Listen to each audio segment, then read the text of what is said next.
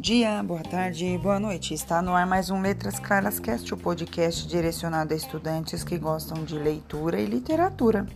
No programa de hoje nós vamos escutar uma fábula chamada A Raposa e o Galo, do La Fontaine. Fugindo de uma raposa, as galinhas e o galo subiram na árvore. Como a raposa não poderia alcançá-los, lá de baixo, cautelosamente disse ao galo: vocês podem descer tranquilamente, que agora se decidiu fazer a paz universal entre todas as aves e animais. Portanto, desçam aqui e vamos festejar juntos este dia. O galo entendeu logo que se tratava de um ardil, mas com desilusão respondeu: Esta novidade, por certo, é ótima e alegre, mas estou vendo três cães chegando.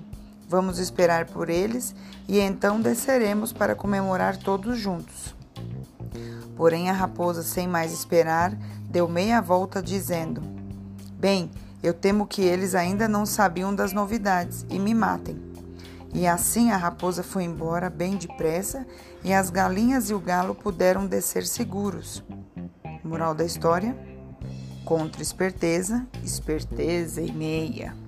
Espero que tenham gostado e até o próximo programa.